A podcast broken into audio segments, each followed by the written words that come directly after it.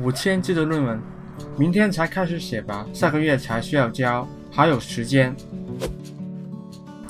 嗯，下个星期才交论文，那现在就开始写了。哦，还有两天时间，没时间呢。大家，我是 Danny。拖延症这个问题十分可怕，它影响着大部分的人，没有药物可以控制它。它会让一个人失去动力。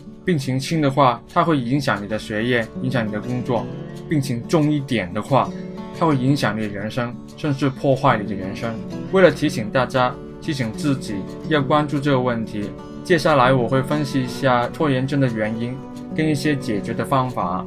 第一，完美主义。为什么完美主义会导致拖延症呢？人们做事都力求完美，说穿了就是要避免错误，因为人人都害怕错误，怕给人骂。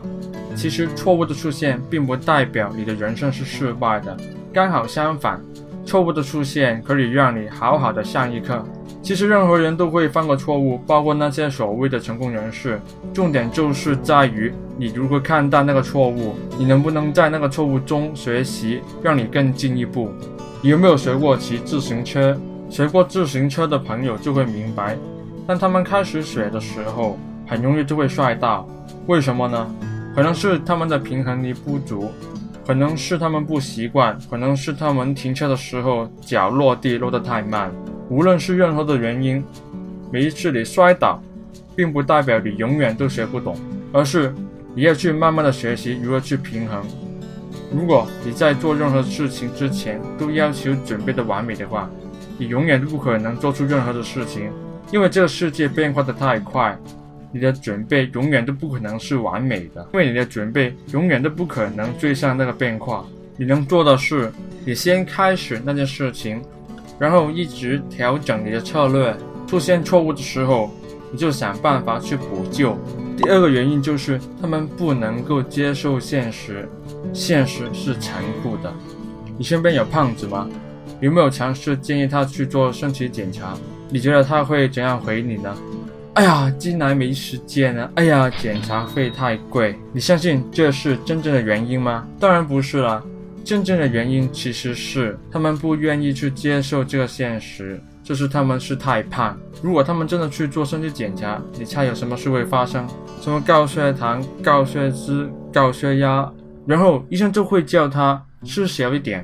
哈，你叫一个胖子吃小一点，情况就像，喂，我下个月去火星了，这是不可能啊！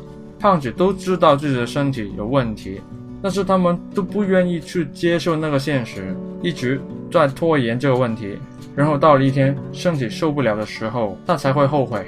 就拿做 YouTuber 作为例子，我看见很多人都想做 YouTuber，拍了影片，可是不敢上传，为什么？他们就在想啊，如果没有人看，那怎么办呢？如果你是这样想的话，我可以告诉你，没有人看是正常的，因为你是刚开始拍影片。如果离开始的时候就要求自己达到那些高手的成就，那是不可能的。因为那些人，那些人气的 YouTuber 都是不断的学习，不断的进步。你必须要先接受自己的影片是没有人看，然后你去做影片，不断的去进步，那才可以吸引到观众。其实没有人看你的影片的原因有很多，你可以慢慢的改善。找出那个原因，然后去进步。如果那个原因是你的话，那就 Game over。接受真相是不容易的，但是如果你要解决拖延症这个问题的话，你一定要学会接受真相，不然你就不可能进步了。第三，事情没有时限，就是没有期限。为事情设定一个期限是非常重要的。大家有上过中学、小学吗？那个时候几乎每天都有功课要完成。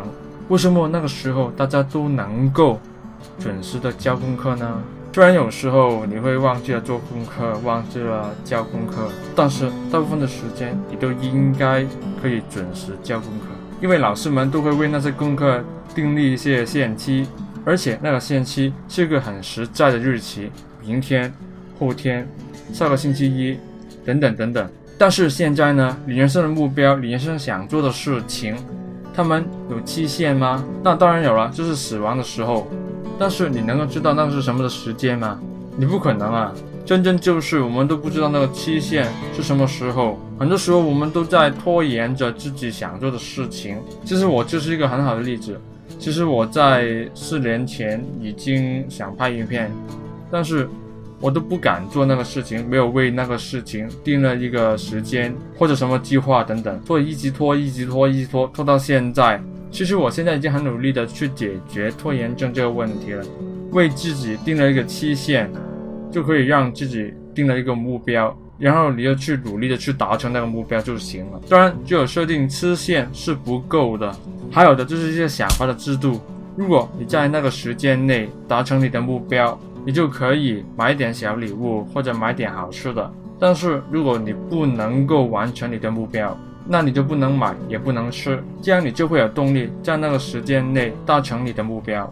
好了，总结一下，大部分的人拖延都是因为这三个原因：第一，完美主义；第二，不能接受现实；第三，事情没有实现。现在我有一个小功课交给你，如果你觉得这个影片不错的话，赶快按赞，不要拖延。想看更多影片的话，不要拖延，订阅。我们下一集再见，拜拜。